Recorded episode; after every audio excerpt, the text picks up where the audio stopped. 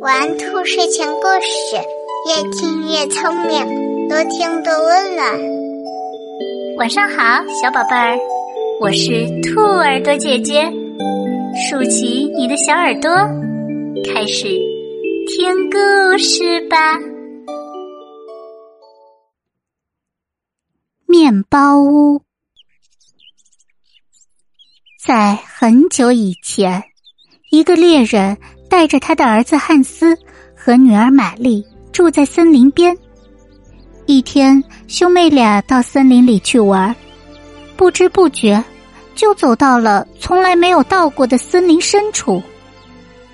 眼看天就快黑了，他们又累又饿，还没找到回家的路。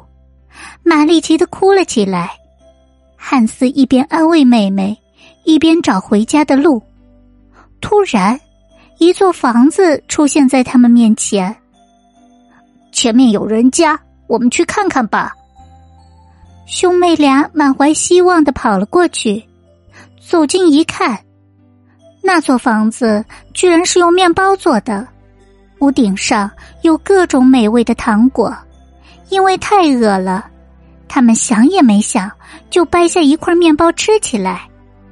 这时，房门打开。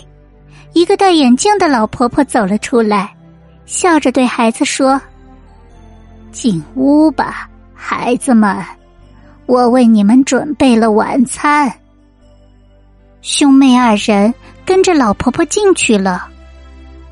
其实，这个老婆婆是个专门抓小孩的巫婆，面包屋就是她诱骗孩子的工具。进屋后。老婆婆露出了她本来的面目，她把汉斯关进铁笼子里，又把玛丽当奴隶使唤。她让玛丽给汉斯喂很多食物，想把汉斯养胖，然后将他吃掉。当然，这个巫婆也有个缺点，那就是她的眼神特别不好，即使戴了眼镜，看东西也是模糊的。每次他摸汉斯长胖没有，都只能靠摸他的手指来判断，而汉斯每次都会把一根啃过的骨头伸给他。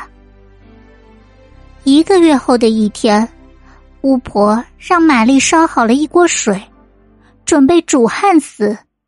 玛丽伤心极了，她不忍心见哥哥被巫婆吃掉，于是她边烧水边想办法。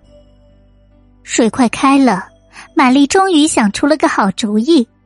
她问巫婆：“水开了会是什么样子的呢？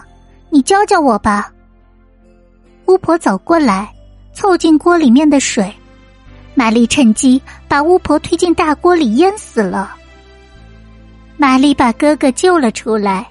他们在巫婆的房子里找到了一个水晶球，通过水晶球的指引。他们终于找到了回家的路。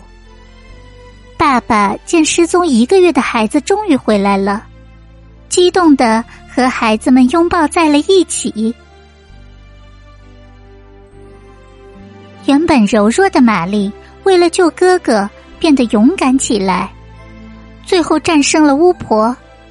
通过这件事，柔弱的玛丽明白了一个道理：哭泣的眼泪。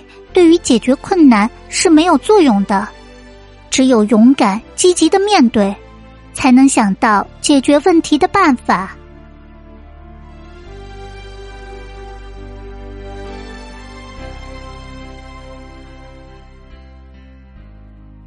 宝贝们，今天的故事就讲到这里。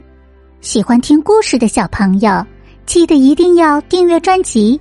这样，下次就可以很快找到兔耳朵姐姐了。